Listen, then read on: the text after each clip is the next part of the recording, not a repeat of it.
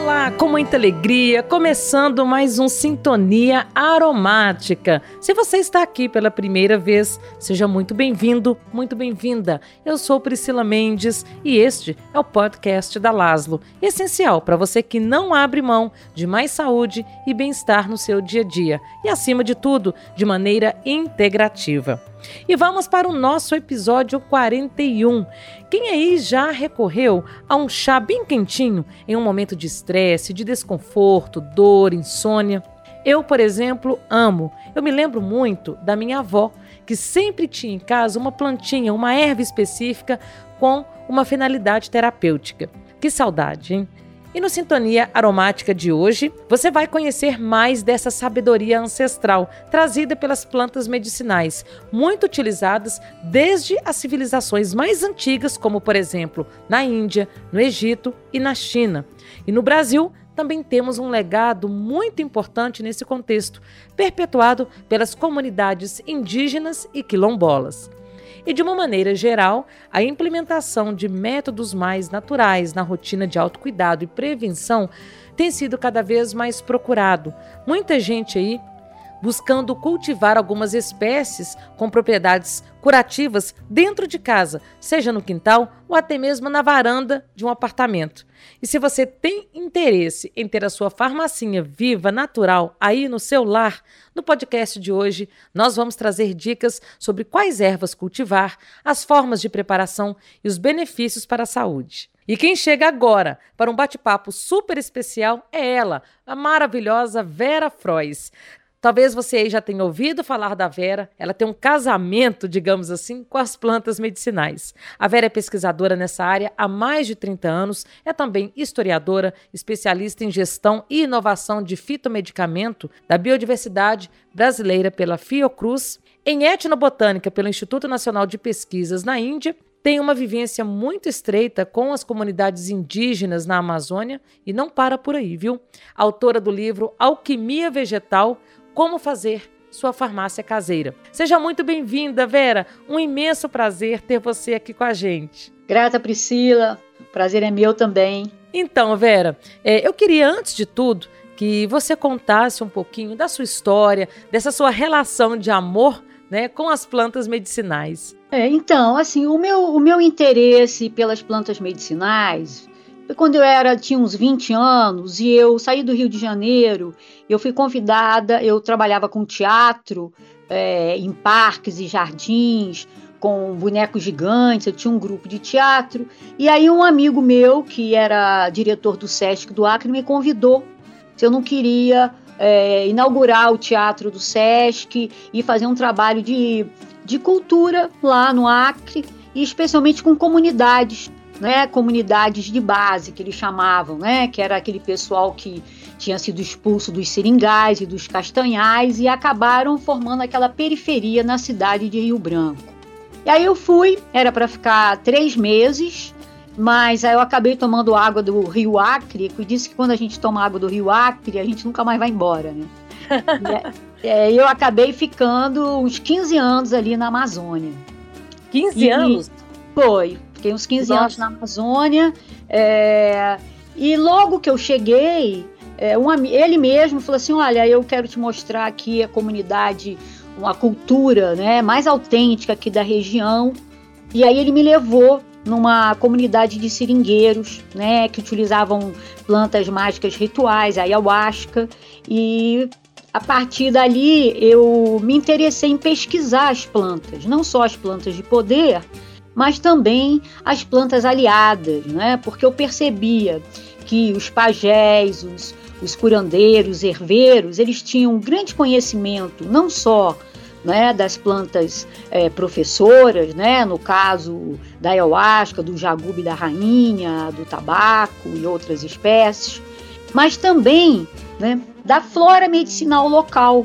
Então, muitas vezes a pessoa chegava doente na comunidade e era indicado ela usar, por exemplo, o óleo de copaíba, o chá da batata de purga, é, o infuso da camerlitana. Então eu fui reunindo esse conhecimento. Nesse mesmo período, eu tinha entrado é, na Universidade Federal do Acre, né, na área de História, e eu ganhei a primeira bolsa de pesquisa do CNPq, da universidade, para estudar comunidades indígenas extrativistas que utilizavam plantas mágicas da região.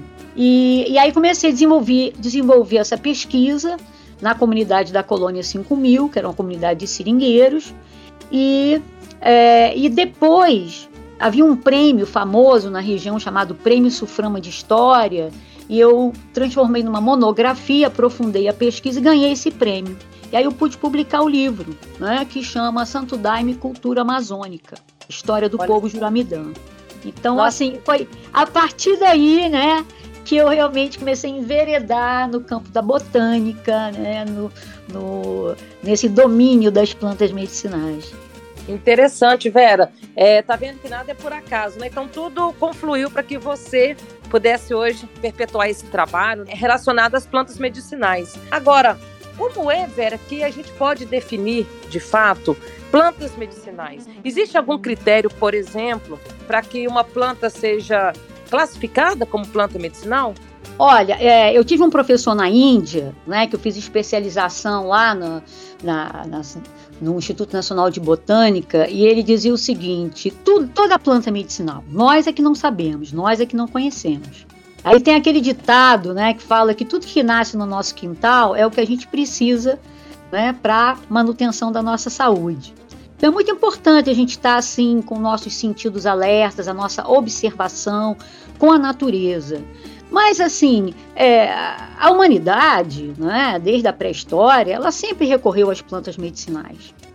Na alimentação, na medicina, nas práticas religiosas, é, técnicas e conceitos de cura pelos elementos da natureza é, são conhecidas e transmitidas através de gerações, assim, desde os primórdios. Só mesmo assim, a partir da década de 50, né, depois da Segunda Guerra Mundial, com o desenvolvimento da indústria farmacêutica, é que o uso da fitoterapia começou a ficar um pouco esquecido, né, porque o, as plantas medicinais, os princípios ativos começaram a ser é, sintetizados no laboratório. E teve uma volta, né, uma atenção na década de 90, quando a gente teve aquele evento, né, que é a, a Rio 92, e, e agora, né, assim, com força total, nessa época de pandemia. E a gente pode ver, né, Priscila, se a gente for assim olhar assim na, na, na história, na antiguidade, que assim, há 5 mil anos atrás, a Índia já tinha uma prática médica, ela já tinha a medicina ayurvédica, não é? é Verdade. É, Ayur, né, até a palavra ayurvédica, né, é, Ayur é vida, Védica é conhecimento. Então é, é o que? Ciência da vida, né? Conhecimento da vida. Uhum. E assim, a, a, Índia, por exemplo, ela, ela difundiu muito o uso né, das, dos temperos, né, das chamadas drogas ativas, é, a canela, o cardamomo, a, até o, o, sândalo, né, que não é é, que não entra como condimento, mas assim como um óleo assim especial. E aí a gente vê assim que logo depois a gente tem uma contribuição importante dos egípcios, né? Porque é, eles eram famosos é, não só pelo, pelo conhecimento na, na cosmética, mas também porque eles eram os mestres na tecnologia da mumificação. Sim. Então, é, ele, eles já sabiam usar as substâncias aromáticas naquela época, nem era óleo essencial, porque ainda não tinha assim descoberto o, o, a, a, forma de destilação do óleo. Eles usavam as substâncias aromáticas, né, para conservar os corpos. E difundiram o uso da babosa, da papoula, né, do óleo de rícino, né, que vem da mamona. E aí a gente vai na antiguidade, né? Você chega na China e é, é o que? É o primeira, primeiro povo responsável pela farmacopeia, vamos dizer assim, o primeiro livro específico de plantas medicinais, com mais de mil espécies diferentes.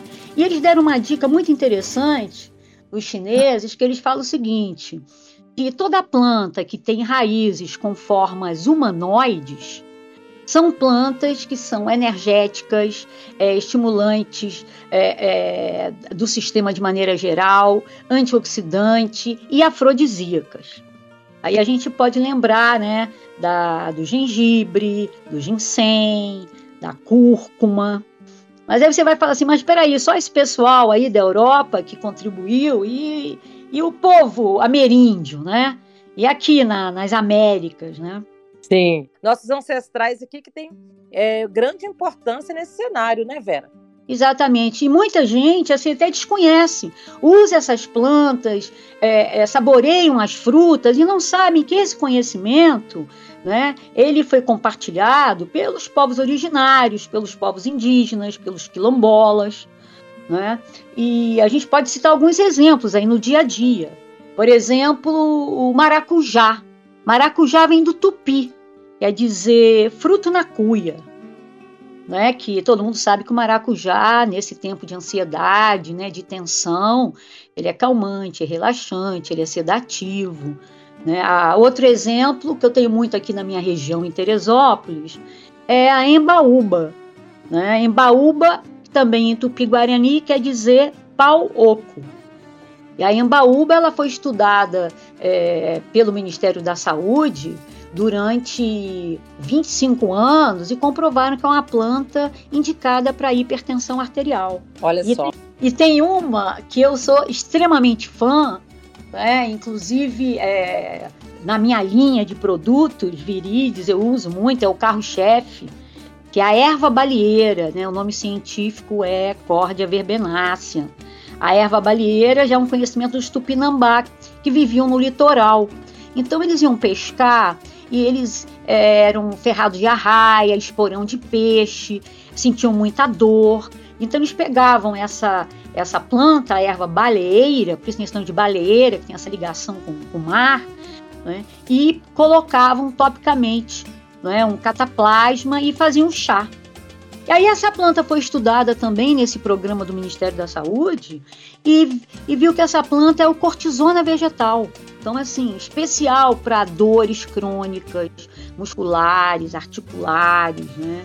Bom, eu posso citar vários exemplos aí: Guaraná, o agrião do Pará, o timbó, né, que usa para pescaria, o veneno da zarabatana, o curare, né, que hoje é usado na neuropsiquiatria, o tabaco, a própria ayahuasca, né, que agora tem toda uma, uma, uma dimensão assim até universal, né, em todos os lugares você escuta falar falando só dos povos, estou falando dos povos indígenas, né? Mas claro que também a gente tem muita contribuição, né, do, do povo quilombola, né? Eu assim, eu cultivo aqui, por exemplo, a mirra. Não é aquela mirra do Oriente, lá dos três do Oriente, não. É um outro tipo de mirra. É uma planta é, africana, é, é, excelente, descongestionante, é, é antisséptica. Né? O próprio boldo, a espécie do boldo que o pessoal da Fiocruz é, pessoal da Fiocruz tem pesquisado como um analgésico potente, o pessoal chama de eparema, né? Que é a Vernonia condensata, também é a planta africana, babosa. E as delícias do coco, né? Do café, da banana, azeite de dendê, o quiabo. Então, assim, é um, é um conhecimento é, maravilhoso. É, é assim, e ninguém paga royalties a essas comunidades, né? Exatamente, é, existe uma exploração, né? A gente tem visto cada vez mais isso, é, essa exploração tanto do conhecimento, tanto das riquezas que todas essas pessoas, né, sejam isso quilombolas, as comunidades ribeirinhas, os índios, né, tentam preservar e a gente está vendo isso é, escorrer pelo ralo em troco da ganância humana, né, Vera? É, com certeza, né? E, assim, nós estamos vivendo um, tempo assim. Eu falo que mais do que é, é uma, uma época de mudança, uma mudança de época. Né? Assim, a gente, mas assim, a gente tem que ficar extremamente atento e, e também se posicionar. Porque antes era uma coisa assim, ah, vamos é, conservar a natureza, olha, está aumentando o calor, olha a, a placa de ozônio, é, né, as, as, mudanças climáticas. Parecia que isso era uma conversa só de biólogos, de ecólogos, enfim. Não, agora os cientistas estão aí, estão provando. Né? Então, assim, as ações que nós estamos fazendo hoje não vai reper repercutir no futuro, vai repercutir amanhã. Né? O que nós estamos assistindo agora, ali em Rondônia, com a questão da mineração, é um absurdo, sabe? É uma coisa assim é, inexplicável. Como é que você pode abrir a mineração, contaminar os rios, acabar com as comunidades, é, contaminar toda uma biodiversidade maravilhosa que nós temos aqui no Brasil, porque, é, veja bem, é, é, nós habitamos, existem muitos planetas, não é? Priscila, muitos planetas, eles têm nome de deuses, de heróis gregos, né? O nosso planeta, ele se chama Terra. Nós habitamos um, um, país chamado Brasil, que é o único país com nome de planta, né? Vem do pau-brasil. Então, isso talvez seja uma, uma dica que nós temos esse potencial, nós temos uma inclinação natural para sermos bons jardineiros. No Brasil, especialmente, nós temos assim é, um quarto das plantas medicinais do planeta, alguma coisa em torno de 55 mil plantas. Nós temos um quinto dos mamíferos, das aves, não é? é? então, assim, é uma riqueza maravilhosa que está sendo destruída a cada momento que a gente respira. Eu estou falando aqui com você, né? E parte da floresta está sendo derrubada é, em prol do desenvolvimento, quando na verdade o que nós precisamos é um envolvimento. É verdade. E, e prega-se muito a questão do progresso econômico, Vera e aqui você falou de Rondônia, a gente vivencia aqui, né? Eu sou de Minas, estou aqui em Belo Horizonte. Minas Gerais nós temos um histórico de é, um histórico minerário muito forte e nós tivemos duas grandes tragédias aqui. O, o, o reparo ainda não foi feito. Não há um reparo ambiental, um reparo soci, é, social, sabe? Um reparo emocional. Não há. Exatamente. É, a comunidade Krenak, que está ali na, na, margem esquerda, se eu não me engano, do, do, do Rio Doce, né?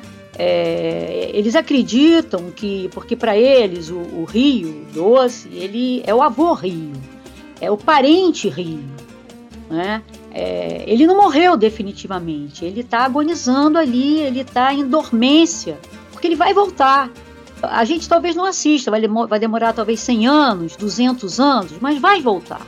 Porque a natureza tem essa capacidade curadora, curativa. Né? E a gente viu na pandemia que a, a espécie humana, né, o, homo, o homo sapiens, né, que de sapiens está mostrando que não tem nada, não faz falta nenhuma no planeta. Pelo contrário, quando a gente teve que ficar em casa e não podia sair de jeito nenhum, a gente assistiu no Rio de Janeiro é, a praia de Botafogo, que poluída desde, desde que eu me entendo por gente, desde criança, né, aparecendo diversos animais marítimos, marinhos, não é? é peixes, é, várias espécies que não se via há muito tempo de pássaros voltaram. Ou seja, é, não, o, o planeta vai continuar entendeu? Agora, eu não sei se a nossa espécie vai, do jeito que a coisa anda.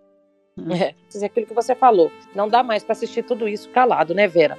Agora, é, eu tenho percebido também nesse processo de uns anos para cá, não sei se você concorda, Vera, é, as pessoas também têm se despertado para questões mais naturais, que envolvem aí o meio ambiente, a saúde de maneira mais integral. As pessoas têm buscado compreender melhor o que de fato é saúde. Você tem percebido isso também, esse movimento, as pessoas buscando aí se alimentar melhor, cada um da maneira que pode, ter a sua farmacinha em casa, né, a sua farmacinha natural ali, seja com uma erva, é, um pezinho ali de uma planta, para trazer é, isso para dentro de casa, seja o um apartamento, né? Dentro de um apartamento é possível também cultivar ali um vasinho com uma planta, com uma erva medicinal. É, eu tenho, assim, a gente tem visto isso, assim, você vê até nas redes sociais, né? Antigamente era assim, quando assim, há muitos anos que eu dou curso de plantas medicinais, você quase não via curso de plantas medicinais. Hoje em dia é, são muitos cursos, aromaterapia, você ouvia falar, mas agora tem não sei quantos cursos, tem novas marcas que surgem é, todo dia, marcas orgânicas, marcas naturais, né, boaria. Então, isso também é um sinal de que existe um público atento, um público mais consciente. Eu não acho que o uso da, da, fitoterapia seja só um modismo, né? Eu, eu creio que não. Eu acho que passou a ser mesmo uma tendência desse tempo que nós estamos vivendo e que vai se estender muito, né? É, espero que para sempre, né? É porque cada vez mais as pessoas estão procurando um tratamento mais natural, menos invasivo, com menos efeito colateral, Né? Isso tem a ver também com essa maior consciência ecológica, esse movimento de agrofloresta, que é maravilhoso.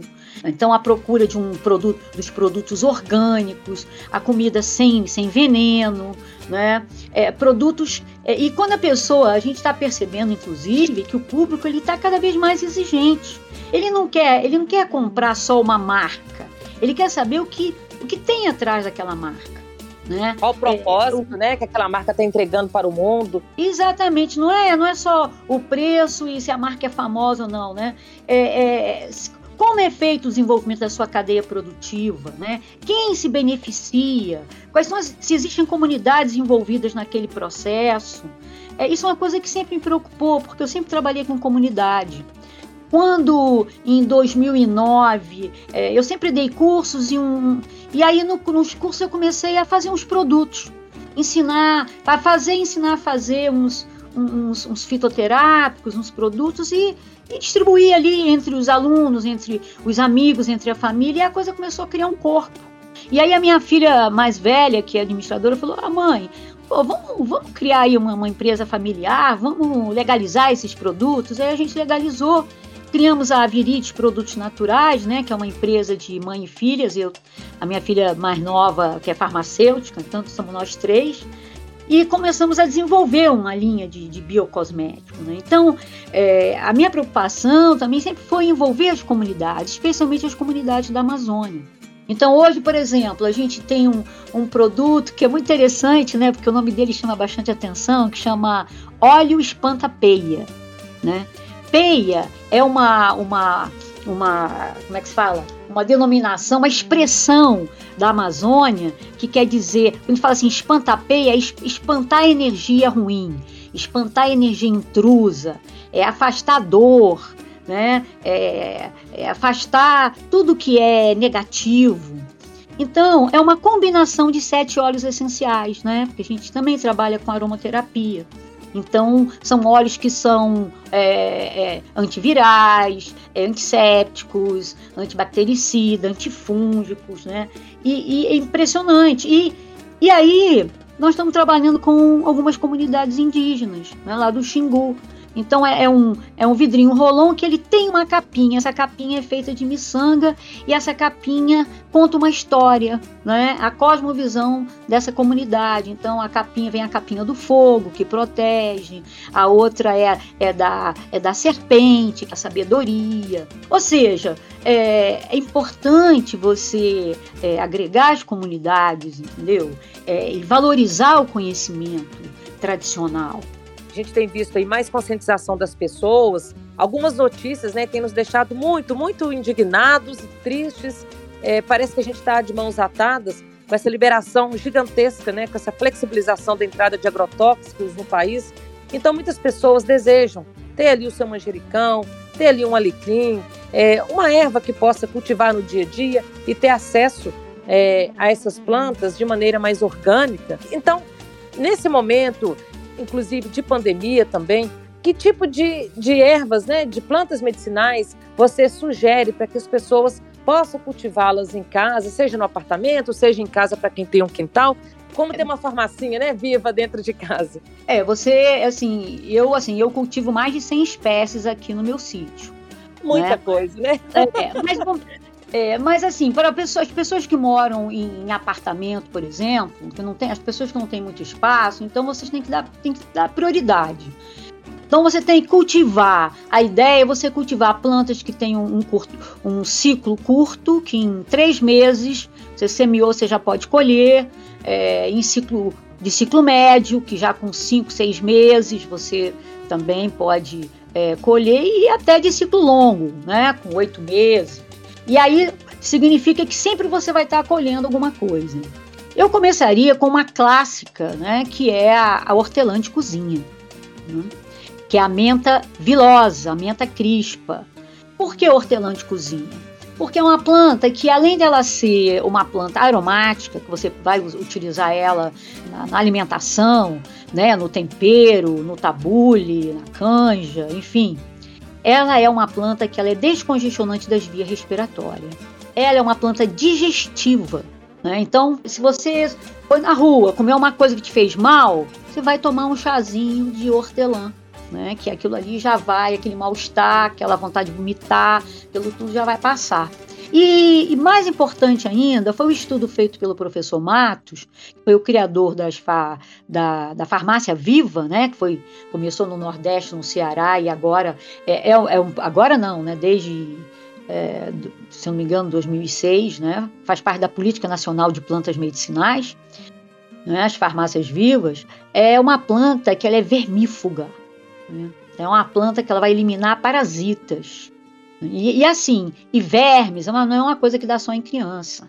Né? Aliás, né, nós somos é, é, mais seres, mais protozoários e, é, e, vírus e bactérias, fungos e, é, do que propriamente nós mesmos. Né? Nós somos mais do que 50% entre esses outros seres que a gente não vê, esses outros seres invisíveis. E é, é importante ter um equilíbrio dentro do nosso organismo. Muitas vezes a pessoa está com dor de cabeça, a pessoa está é, é, tá desanimada, a pessoa está com uma tosse seca, ela não sabe o que, que é. É verme, entendeu? É verme. Então você vai tomar o chazinho, né, o infuso da hortelã de cozinha durante uma semana, descansa mais uma semana e toma mais, descansa uma semana e volta a tomar o chá mais uma semana. Né? Então, é uma semana, descansa uma e mais uma. E aí você vai pegar também os ovos. Então, né, da, da giardia, né? Então, assim, a hortelã de cozinha eu, assim, não dispensaria. Outro tempero, e que é extremamente medicinal nessa época que nós estamos vivendo, é o orégano, né? O orégano vulgaris porque ele tem uma concentração muito grande de vitaminas, ele é altamente antioxidante, é, uma folhinha de orégano, para você ter uma ideia, tem 200 substâncias antioxidantes. Né? Então, combate os radicais livres, aumenta o sistema imunológico. E muita gente usa orégano seco. Orégano na pizza. Não, orégano é, é fresco. É fresco que você vai realmente absorver as vitaminas, que você vai aumentar o seu sistema imunológico. E outra coisa, o, o orégano, ele, isso não é bom de mesa, não, ele é bom de cama também, né? Porque ele é altamente afrodisíaco. Olha só. Essas são plantas de ciclo curto, né? Você semeando em três meses, se você conseguir uma mudinha orgânica, até em é, um mês e meio, dois meses, você também já já está colhendo. É, o manjericão é outra espécie que você pode cultivar, porque o manjericão, depois que ele dá flor, você faz um corte e ele volta novamente a florir. Você pode fazer com um pé de manjericão, você pode fazer três cortes, para você ter uma ideia. Ele vai voltar, ele vai florir novamente. Né? O manjericão também entra nessa parte é, de gases. Né? Muitas vezes as pessoas fazem uma má combinação dos alimentos misturando fruta ácida com fruta é, doce, misturando proteína com carboidrato. É, então, é, principalmente a, alimenta, a nossa alimentação clássica, né? Arroz, feijão, batata, né? Então, é, o manjericão é maravilhoso. Inclusive, é uma planta de proteção. Né? É a planta que, quando eu estudei na Índia, comunidade de Cercanderpur, uma comunidade agro-pastoril, me chamou atenção. Na frente de toda a casa tinha um pé de manjericão. Eu falava assim, mas por que vocês plantam manjericão? Falaram, ah, porque ele protege contra doenças, contra acontecimentos desagradáveis e contra desastre. E é uma planta que também é dedicada a Krishna, né? O manjericão. Ela é digestiva, ela é carminativa. Eu faço muito xarope com manjericão. E contar o aroma, né, Vera? Delicioso, eu amo. A gente passa as mãos nas folhas do manjericão, fica aquele perfume delicioso. Ainda tem uma coisa, o manjericão ele espanta as moscas. Então no verão, né, que dá muita mosca, você, o manjericão tem também esse poder antisséptico. Né?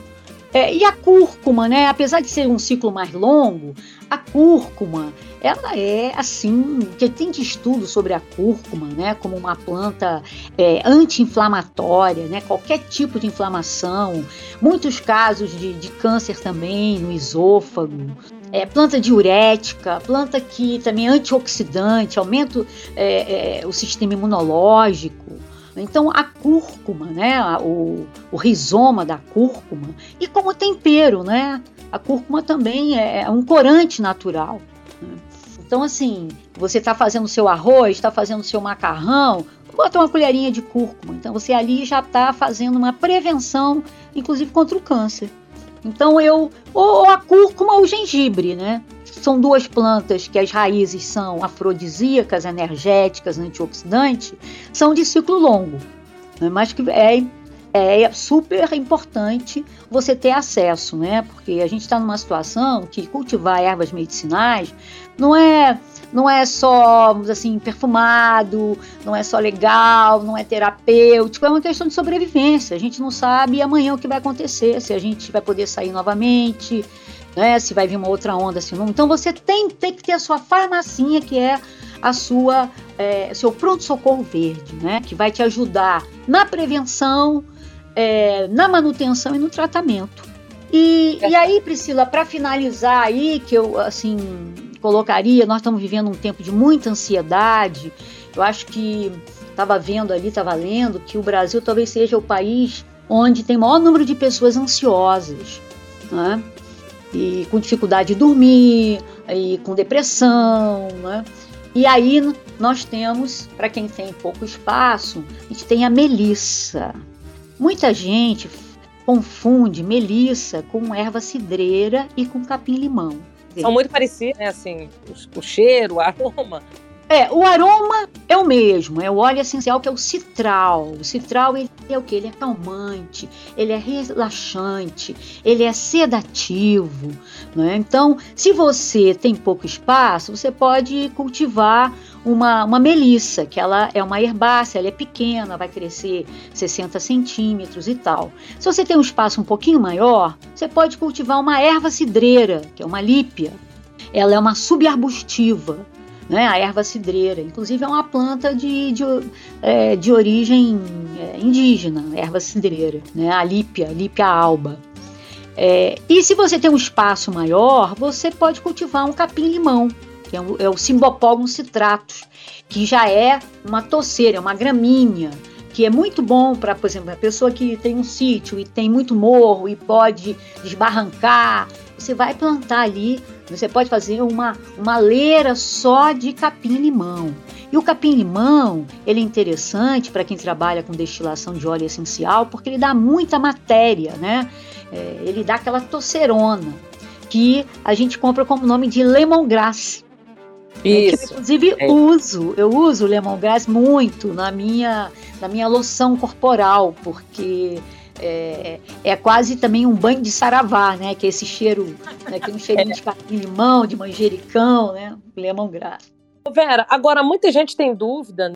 É, conheço pessoas que desejam, né, utilizar ervas medicinais, fazer um chá, fazer um xarope ali que seja, é, mas ficam é, na dúvida com relação a interações medicamentosas. Pessoas que já fazem uso, por exemplo, que fazem tratamento com medicamentos alopáticos, precisam se ater a algumas observações em relação a possíveis efeitos colaterais, por exemplo, provocados é, pelo uso de plantas medicinais? Olha, é aquela coisa, é a questão da, do equilíbrio, né, da dose. Começa assim. É, eu não sou a favor de você misturar 40, nem, nem 3, nem 4, nem 5, quanto mais 50 ervas. Eu não sou a favor disso porque você não tem estudo suficiente para saber né, todas aquelas substâncias químicas, como é que elas interagem. Né, e pode ter um problema de, de, de intoxicação né, medicamentosa. Então, se você vai usar, eu estou falando só assim, se você quer fazer um tratamento com fitoterapia, mesmo com a fitoterapia, você vai usar, se você usa, eu sou a favor do tratamento alternado. Né? Então vamos dizer, você tem um problema com é, é, de nos rins. Então você vai usar uma semana, você usa o quebra-pedra. Aí descansa do quebra-pedra, aí entra na cavalinha. Aí descansa da cavalinha, entra na cana do brejo. Descansa da cana do brejo, volta para o quebra-pedra.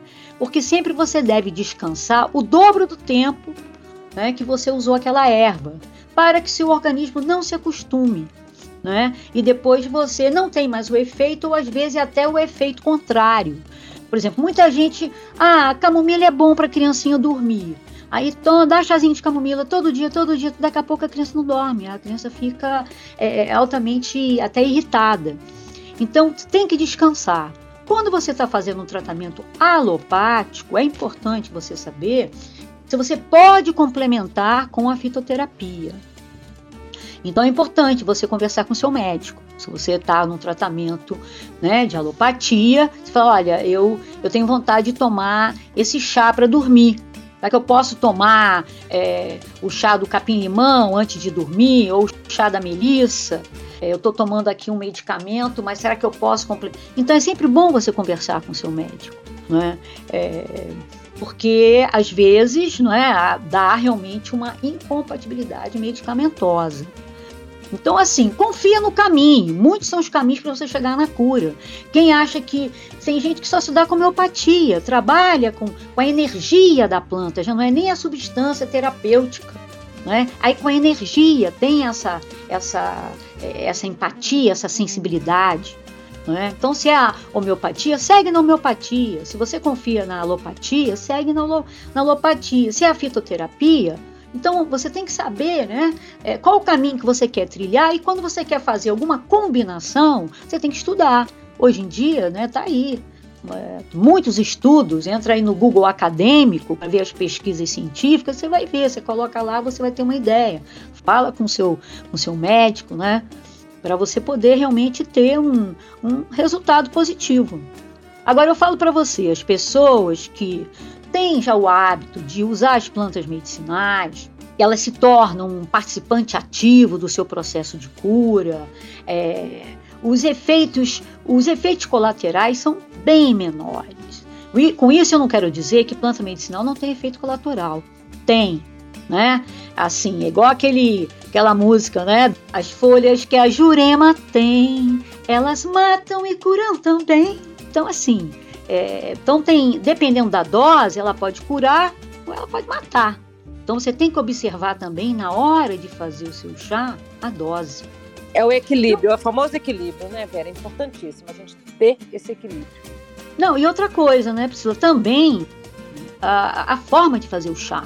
Muita gente acha que é, o chá faz tudo igual. Não é, depende da planta. Tem uma dica básica, que é a seguinte: tudo que é duro, por exemplo, é, rizoma, né, da, da cúrcuma, é, casca do jatobá, é, folha dura, né, como por exemplo do guaco, né, nós vamos fazer o que? Decocção, vamos ferver, né, de 1 um a 3 minutos, de acordo com o material vegetal.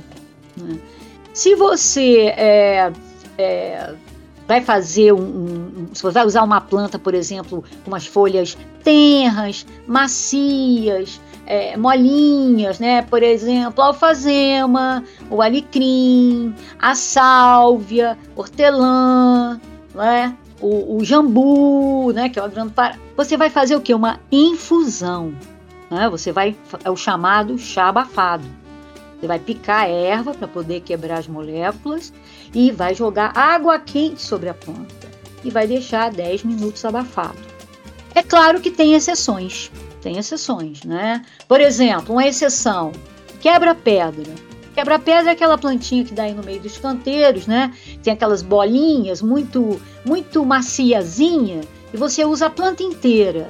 Você poderia pensar, bom, vou fazer um infuso. Não é, é uma decocção, você tem que ferver a planta inteira. A carqueja, um outro exemplo. A carqueja é dura, mas no entanto a forma de fazer é infusão. Então tem umas exceções que quando você pega uma planta para usar, você aproveita, faz um estudo. Né? É uma maravilha. É, você vai estudar, inclusive, até o nome científico tem histórias incríveis contando por que, que tem aquele nome, né? Ah, o alecrim, por que, que chama rosmarinos, rosa marinha, né? Por que, que a melissa tem esse nome de melissa? E por aí vai, né? O povo planta é, é maravilhoso, né? É um, é um, um conhecimento, é, assim, é, é, o poço sem fundo, entendeu? Um conhecimento infinito. Eu acho que seria necessário muitas encarnações para uma pessoa dizer, ah, eu conheço todas as plantas medicinais. Ai, Vera, que lindo tudo isso que você trouxe aqui. A gente fica assim maravilhado, né? Com tanta, tanto conhecimento que está aí à disposição.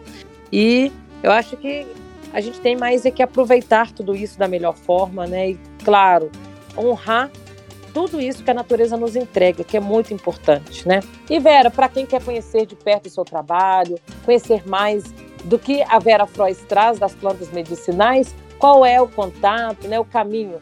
Eu tenho uma página no, no Instagram e tem essa, essa linha que eu acabei de lançar, que chama linha Fitosfera, né, que é a esfera das plantas medicinais, no nosso site www.virides.com.br.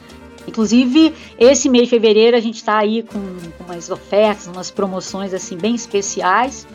E tem também a nossa ONG, né, que desde 1990, eu fundei em 1990 para justamente para estudar as plantas medicinais, que é IECAM, I-E-C-A-M, né, www.iecam.org. Eu quero assim agradecer a você, agradecer ao Fábio, meu querido amigo, super especialista aí, professor de aromaterapia, e dizer né, para o pessoal que está nos escutando, para sonhar né, os encantamentos, conversar com o povo planta, polinizar as práticas sintrópicas, né, e encontrar novas formas da gente estar no mundo, né, para a gente pisar leve sobre Gaia, nessa fina sintonia aromática. Ai, gente, eu não estou falando. Vera, você não existe. Que ser maravilhoso, gente. Olha aí que sintonia aqui com a gente, né? A Vera é poesia, a Vera essa pessoa linda aí que vocês estão ouvindo, gente. É isso aí. Vera, um beijo para você aí no seu coração, muita luz no seu caminho, parabéns por esse trabalho e que você permaneça por muitos e muitos anos nessa missão. Eu digo que é uma missão, tá? Axé, querida. Até mais. Essa foi a pesquisadora Vera Frois, especialista em plantas medicinais e etnobotânica. A Vera é um poço de sabedoria, né, gente? Uh! e se você gostou deste conteúdo, não deixe de compartilhar com a sua rede de amigos, com a sua família. Você ouve o Sintonia Aromática nas principais plataformas como Spotify, Deezer, Amazon Music e Google Podcast. Já faz parte das redes sociais da Laszlo? Ainda não? Então corre lá, o perfil é laslo.oficial no Instagram e no Facebook. Você encontra dicas, promoções e toda uma linha de produtos da Laslo para agregar na sua saúde e no seu bem-estar. Agradeço a você que nos acompanha, que está sempre aqui sintonizado, sintonizada com a gente. Eu vou ficando por aqui e para não perder o costume, gratidão e aquele abraço aromático.